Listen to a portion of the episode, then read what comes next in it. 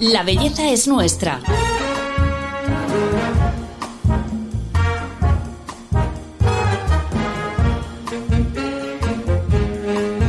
Un podcast de Telva.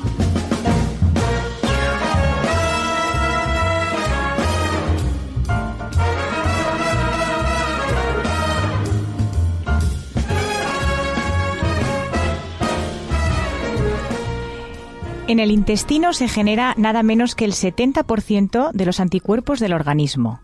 Que nuestra salud empieza en este órgano es algo más que demostrado. Seguro que has oído hablar de la microbiota intestinal. Esos 38 billones de bacterias que sintetizan vitaminas, nos aportan energía y fabrican dopamina y serotonina. Hoy vamos a descubrir cómo funciona.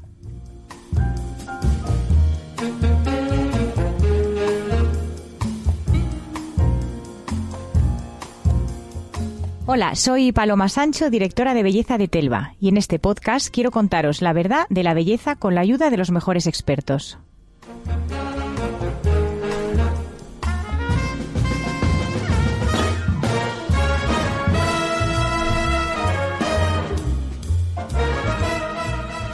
No es lo mismo alimentarse que nutrirse.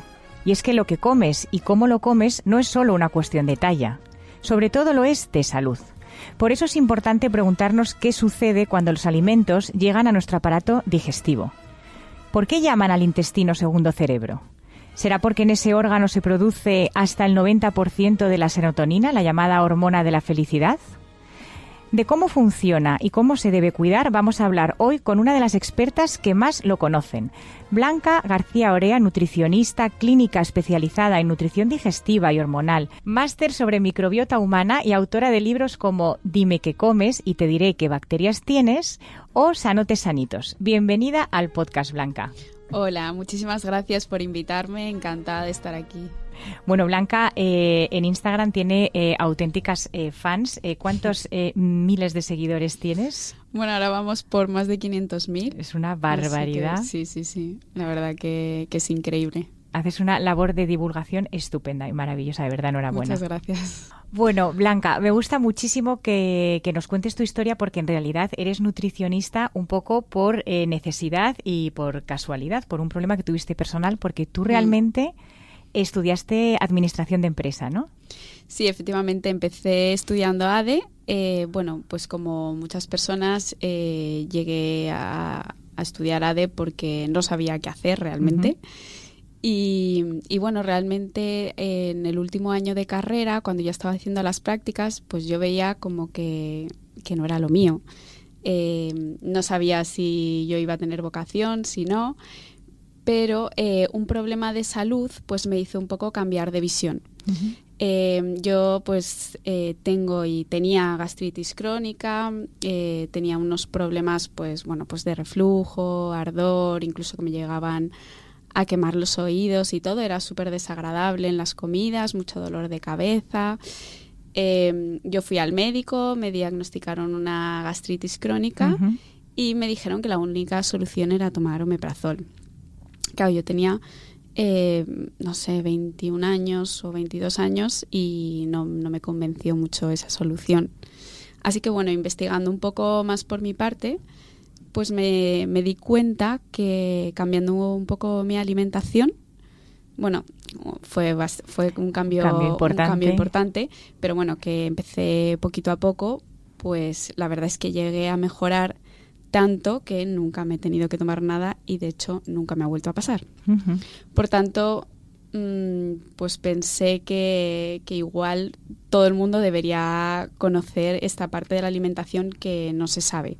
De hecho, una de las cosas que pongo en mi libro es que quiero desmitificar eso de que la alimentación solamente tiene que ver con adelgazar o engordar. Totalmente. Que mm. no, es, no es para nada así, ¿no? Y de hecho yo en consulta no me dedico a pérdida de peso, o sea, luego puede ser la pérdida de peso como una consecuencia, ¿no? Mm. Pero sí que me dedico más a patología, sobre todo digestiva. Y la verdad que la gente mejora bastante, gente que tiene que tomar su medicación aparte, pero normalmente las personas que tienen medicación o la reducen o incluso la bajan, todo, todo siempre con control de su médico pero, pero consiguen bastantes buenos resultados. O sea, eh, decidiste entonces estudiar nutrición, porque tú eres nutricionista. Sí, luego estudié la carrera de nutrición. Justo, nada, terminé en junio, julio la carrera de ADE y en septiembre ya estaba matriculada. Y entonces ahí viene toda tu, todo lo que sabes, sobre todo tú eres experta en microbiota, que ahora todo el mundo habla de esto, pero cuando tú empezaste hace años eh, era muy nuevo y todavía yo creo que la gente no sabe de qué estamos hablando. ¿Qué es la microbiota y por qué es tan importante, Blanca? Bueno, pues la microbiota es el conjunto de microorganismos que tenemos dentro de nuestro cuerpo, porque bueno, es verdad que todavía eh, casi nadie sabe que tenemos esos bichitos dentro, ¿no? Entonces, ¿qué tipo de microorganismos? Pues tenemos bacterias, tenemos hongos, tenemos parásitos, eh, tenemos arqueas, tenemos virus, o sea, un montón de microorganismos. Y bueno, de hecho, tenemos más microorganismos que células humanas. Alucinante. Entonces, por eso es tan importante. O sea, a mí me parece que es fundamental cuidarlas y, su papel, ¿verdad? Eso. Eh, también una cosa que he leído en tu libro que me encanta es que dices que cada uno tiene sus bacterias como el que, como tenemos la huella dactilar. Por eso la alimentación hmm. no puede ser la misma para cada persona. ¿Eso es así? Claro, luego sí, eh, es verdad que, bueno, pues siempre hay un patrón general eh, de, las cosas que más nos van a convenir o menos. Y eso es de lo que hablo en el libro. Luego, cada persona, pues con sus patologías, eh, con su estilo de vida, no es lo mismo una persona que viva en el campo que, que la que no. De hecho, eh, creo que luego lo vamos a hablar, pero, pero bueno, que la microbiota depende de muchas cosas, no solo de la alimentación. Entonces, digamos que hay que adecuarlo a cada caso. ¿Estas bacterias de qué se alimentan? Pues mira, básicamente, eh, bueno, nosotros tenemos bacterias buenas y bacterias malas, así a modo de resumen fácil. Mm, si tenemos, o sea, de forma natural tenemos bacterias que son potencialmente malas pero no van a llegar a ser malignas eh, si todo va bien, si, si las bacterias están en equilibrio, pues van a, van a vivir bien juntas, digamos. Pero si algo va mal, si ese equilibrio se rompe, pues ahí es cuando van a proliferar eh, los patógenos y ahí es cuando puede venir la enfermedad. Entonces, bueno, ¿de qué se alimentan? Pues las bacterias buenas en general se alimentan de fibra, básicamente. Que, bueno, pues puede ser fibra que, esté en la fruta, en las verduras, en los frutos secos. Eh, bueno, también incluso se alimentan en, menor cantidad de, carne o de pescado. Bueno, y sobre todo también de fermentados pues por ejemplo los que encontramos en el yogur o en el chucrut o bueno, pues en, los encurtidos o en el cacao que también es fermentado. Está muy de moda ahora también esto de tomar mucho kefir, muchas cosas. Y es eh, por esto justo. Mm. Porque es bueno para las bacterias buenas. Claro. Eh, eh, el equilibrio mm, entre las buenas y las malas se logra con la alimentación, pero me estabas contando también que con otro tipo de factores, como por ejemplo. Hay muchos factores. Pues, por ejemplo, entre ellos es la higiene, que también hablo en el libro. O sea, el hecho de, estar excesivamente, mm, eh, digamos, lavando todo. Como ahora, que estamos... Como ahora mismo, sí, como justo ahora mismo en la pandemia, que, que, estamos desinfectando todo, pues claro, nos hace no estar en contacto con, con las bacterias, que no digo que ahora en la pandemia no haya que hacerlo, claro. sí que hay que hacerlo, eh, bueno, porque tenemos un mal mayor, pero sí que es verdad que, bueno, el hecho de estar en contacto con las bacterias, pues sí que nos viene bien, hasta un punto.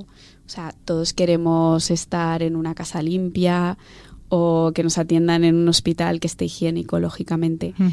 pero, pero bueno, que el contacto con bacterias no nos viene mal para inmunizarnos. Claro. O sea, que mantengamos la higiene, pero que esto que siempre decían de deja que el mm. niño a lo mejor esté en el suelo. Todo claro, eso, tampoco, tampoco está mal. Eh, bueno, la higiene es una cosa, luego también están los hábitos, pues los hábitos como el alcohol, como por ejemplo el tabaco, eh, como por ejemplo también la higiene de la boca, que, que, bueno, a mí la boca me apasiona, de hecho es la puerta de entrada de todo y es lo que más eh, yo estoy estudiando últimamente. Eh, digamos que la, en la placenta, bueno, te voy a contar una cosa que yo creo que es bastante interesante y es que, eh, bueno, cuando estamos dentro de nuestra madre, las bacterias, los microorganismos que están en la placenta, pues eh, se ha estudiado que tienen mucho que ver con los microorganismos que están en la boca de la madre. ¿Ah, ¿Vale? Son muy parecidos, con lo cual es muy importante la higiene dental, tanto para la fertilidad ese embarazo que no llega nunca, pues como, como para, bueno, como también durante el embarazo, que la madre se cuide la boca fenomenal y bueno, y luego pues, pues a lo largo de nuestra vida también. Qué, pues qué interesante. Con higiene bucal nos referimos a eh, lavarnos los dientes. Mm, Lavarnos o, algún otro tipo de truco de... No, no es que haya ningún truco, o sea, me refiero ir al dentista, bueno, pues cuando toca, ¿no? O hmm. sea, cuando te duele una muela, tal. Luego también, pues claro, comer ultraprocesados, comer, comer mucho azúcar, muchas harinas refinadas te hace tener más caries. Claro. Las caries al final, pues eh, también son bacterias que tenemos en la boca. Y hay que tener en cuenta una cosa, si uno tiene, eh, por ejemplo, síntomas gastrointestinales, hay que cuidar la boca porque eh, todas las bacterias de la boca, digamos que van hacia abajo. O sea, más o menos el 25% de nuestras bacterias que aparecen en nuestro intestino eh, son bacterias de la boca. Con lo cual, si por ejemplo tenemos periodontitis, gingivitis, eh, inflamación de las encías, pues, pues también hay que arreglarlo para, para, arreglar los temas digestivos. Claro, o sea que puede haber una conexión, de repente, claro, es la puerta de entrada, entonces pasan, claro. Es muy importante. También otra cosa es respirar por la boca o por la nariz, que parece una tontería, pero respirar, las personas que respiran por la boca, eh, pues al final la boca no tiene ese filtro de bacterias que tiene la nariz. Con lo cual, si respiras por la boca, pues también vas a tener Em, más problemas. O sea que, que, bueno, que no solo es la higiene dental como tal, sino también pues respirar adecuadamente eh, y, bueno, cuidarnos. A mí me parece que el papel de las bacterias no todo el mundo sabe lo importante que es. Vamos a escuchar eh, una anécdota que viene en tu libro que nos va a poner un poco más situados en el mapa.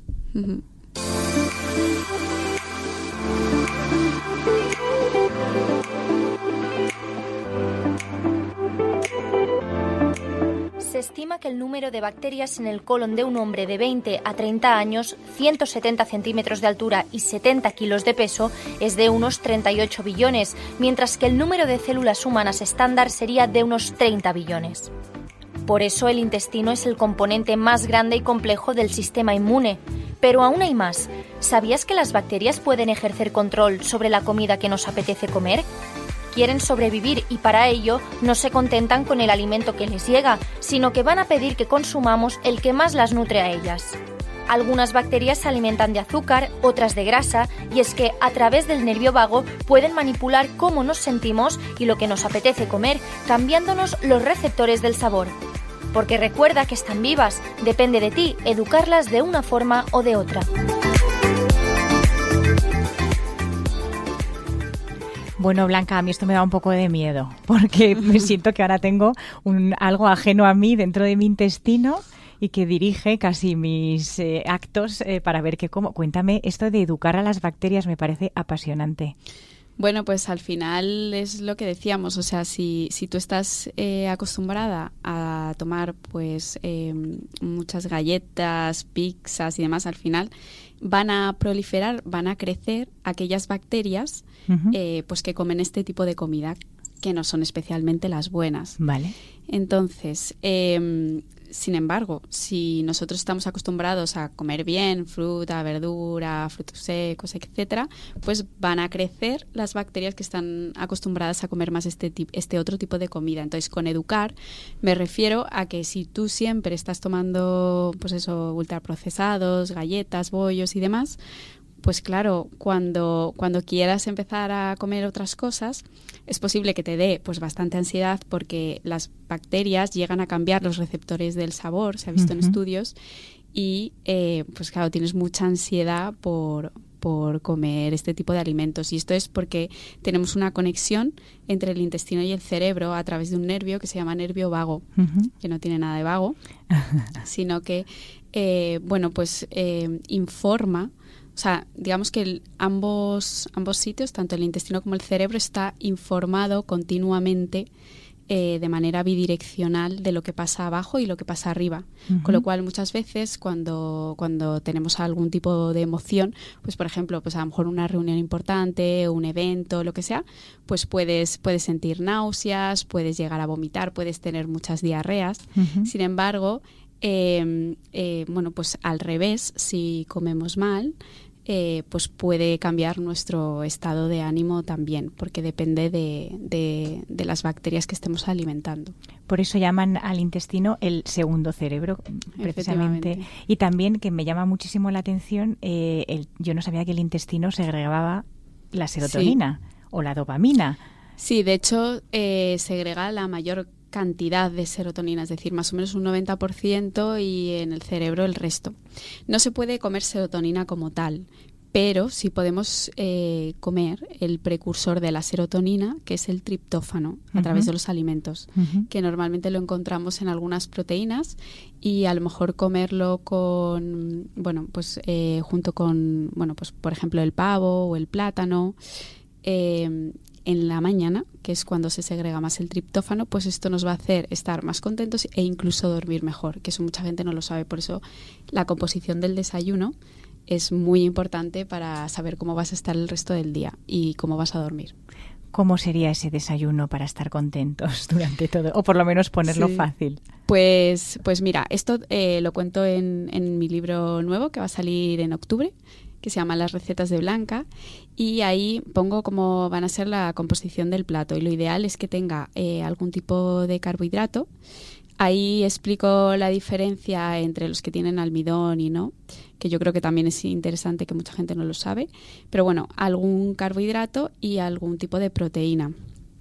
Por ejemplo, proteína puede ser eh, de origen animal, que pueda ser, pues, por ejemplo, el huevo, y si hablamos de origen vegetal, pues podría ser, por ejemplo, pues frutos secos, una crema de frutos secos, un hummus, lo que sea. Y luego un carbohidrato que podría ser, eh, por ejemplo, fruta, o bueno, o avena, o algo así. Entonces, hay que, hay que hacer muy bien ese desayuno en la mañana para, bueno, que me da igual la hora de la mañana, que mucha gente mañana a lo mejor identifica a las 8 de la mañana, puede ser a las 12, me da igual. Eh, el caso es la primera comida del día para luego dormir mejor, estar más saciados, no tener ansiedad durante el día. O sea, hay, que, hay que saber elaborar eso para, para tener mucho mejor humor.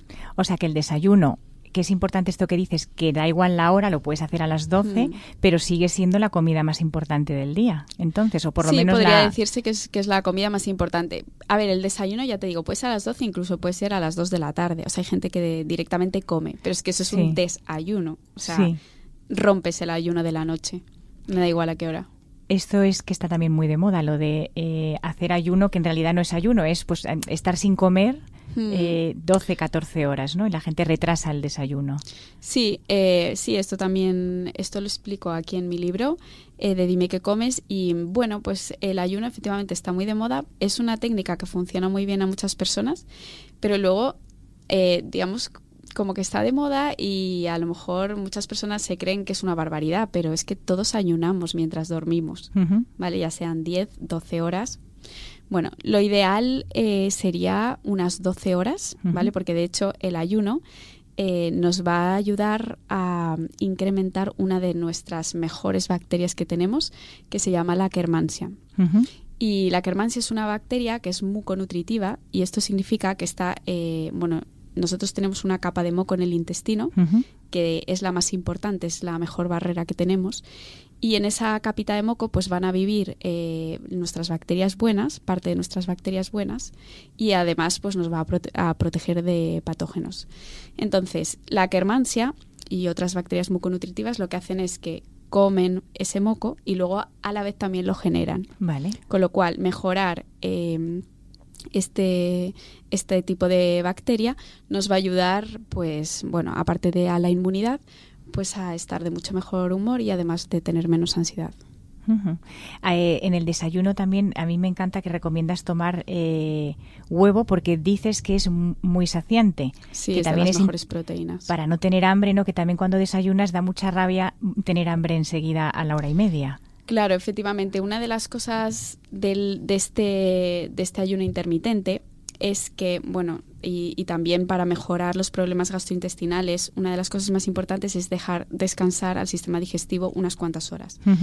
Porque se activa una cosa que se llama el complejo motor migratorio. Y esta cosa tan rara que es, pues es que se activan, digamos, eh, nuestros, nuestros barredores internos ¿no? de, de la digestión anterior. O sea, lo que va a hacer nuestro sistema digestivo y nuestras bacterias es que van a eh, bueno, y, nuestro complejo, más bien, el complejo motor migratorio, lo que va a hacer es limpiar todos los restos de la digestión anterior. Pero esto pasa cuando hay unas dos horas o más. Es decir, que si comes cada dos horas, es que al sistema digestivo no le va a dar tiempo a limpiarse, con lo cual te puedes hinchar, puedes tener gases y te puedes encontrar peor. Em, por eso decimos que el desayuno tiene que ser muy saciante para que a la hora y media ya no estés pidiendo otra cosa. Claro. De hecho, pues comer ultraprocesados, comer galletas y demás, lo que te va a hacer es que, eh, bueno, productos con azúcar, harinas y tal, lo que te va a hacer es que a la hora y media pues eh, sobre todo si estás trabajando te vas a encontrar muy desconcentrado, irritabilidad, puede ser incluso que te tiemblen las manos, o sea, que estés como de peor humor y necesites comer algo otra vez. Con lo cual, además, es que para trabajar es muy improductivo. Sí, esto siempre pasa cuando vas a una cadena de comida rápida a la hora. Ya estás, otra vez muerto de hambre, no como si no hubieras comido. Como si no hubieras comido. Otra idea que he aprendido en, en tu libro que a mí me encanta es que la digestión empieza en la boca. Sí, sí.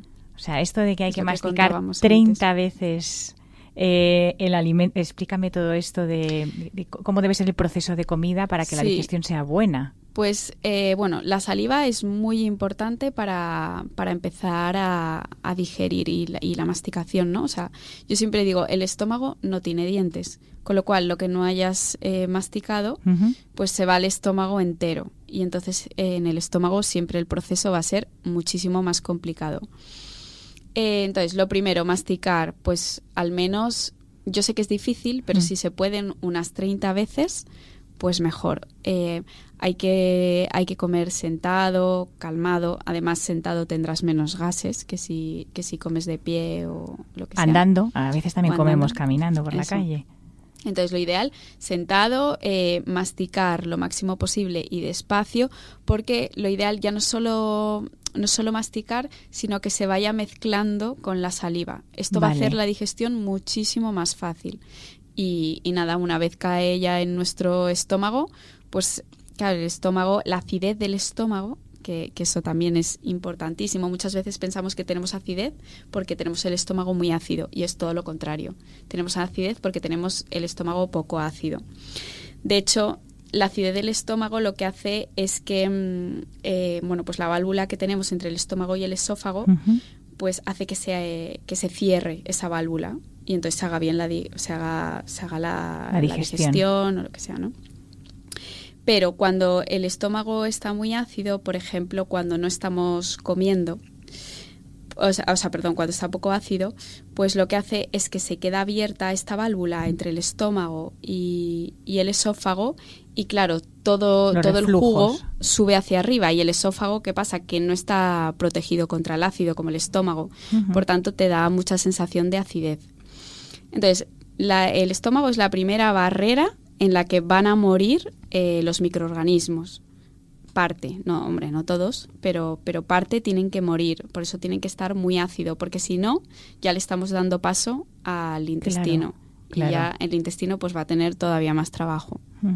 ¿Hay alguna forma de saber eh, si, si, mi microbiota está bien? O sea, yo voy a un sitio y pido un análisis, o, cómo, cómo lo, o, solo tengo que escuchar señales del cuerpo. ¿Cómo funciona esto? Bueno, sí que hay analíticas. Nosotros eh, trabajamos con analíticas de microbiota intestinal. Eh, pero yo no se las recomiendo a todo el mundo. De momento son analíticas muy caras. Eh, que a lo mejor si tienes muchos síntomas, pues, pues sí que merece la pena hacerlas. Al final, una analítica de microbiota es una foto en, en ese día. O sea que tampoco nos da, nos da información constante, es una foto de lo que hay ese día. Eh, pero bueno, nos ayuda bastante en consulta eh, a, mejorar un montón de síntomas y a saber qué hay. Pues a lo mejor hay un parásito que no esperábamos o, bueno, o a lo mejor la microbiota muconutritiva está muy disminuida y es lo que hay que mejorar. Bueno, pues esto nos ayuda eh, bueno, pues, pues con, con, este tipo de síntomas, patologías y demás. Pero si eh, hay una persona que tampoco sus síntomas son demasiado graves, graves, pues igual gastarte ese dinero no merece la pena. Porque cuando hablamos de síntomas, qué, cosas nos deberían hacer saltar un poco las alarmas de algo no está bien en mi aparato digestivo? Pues mira, mucha gente me pregunta, por ejemplo, pues cuando come legumbres o cuando come ajo, cebolla y de repente se hinchan un montón. Hmm. una cosa es que una legumbre pues te hinche un poquito durante un rato, eh, durante 15 minutos después de comerlas o lo que sea eh, pero bueno, que no te impida hacer tu vida. Y otra cosa es que según las comas estés hasta la noche completamente hinchada, eh, bueno, pues que te dificulte pues poder hacer, bueno, pues las labores del día porque estás pensando en que estás muy hinchada, que no te encuentras bien. Bueno, pues, pues ahí a lo mejor habría que ahondar un poquito más.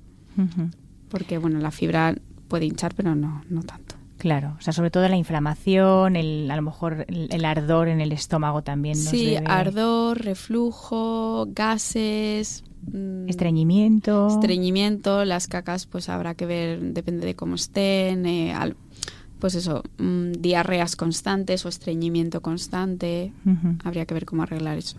Muy bien, pues estaremos atentos. Bueno, Blanca, el podcast ya llega a su fin y para cerrarlo, eh, pues me gustaría pedirte que nos dieras eh, unos consejos sobre eh, cómo organizar un menú o qué cinco grupos de, alimentos no pueden faltar en nuestro día a día.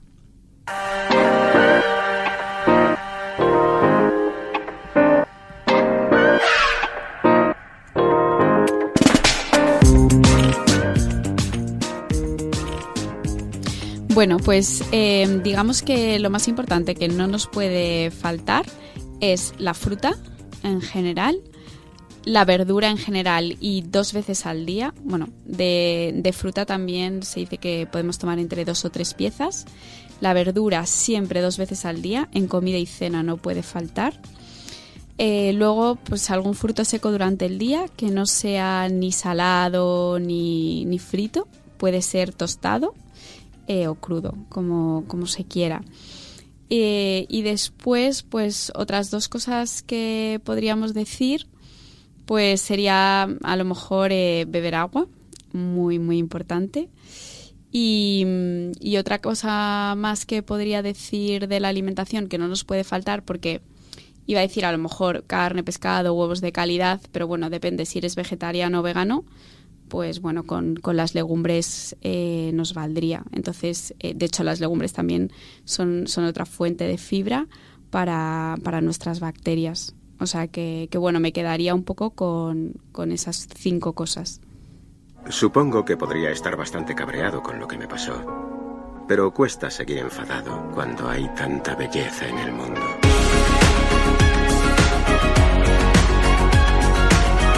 La belleza es nuestra. Un podcast de Telva.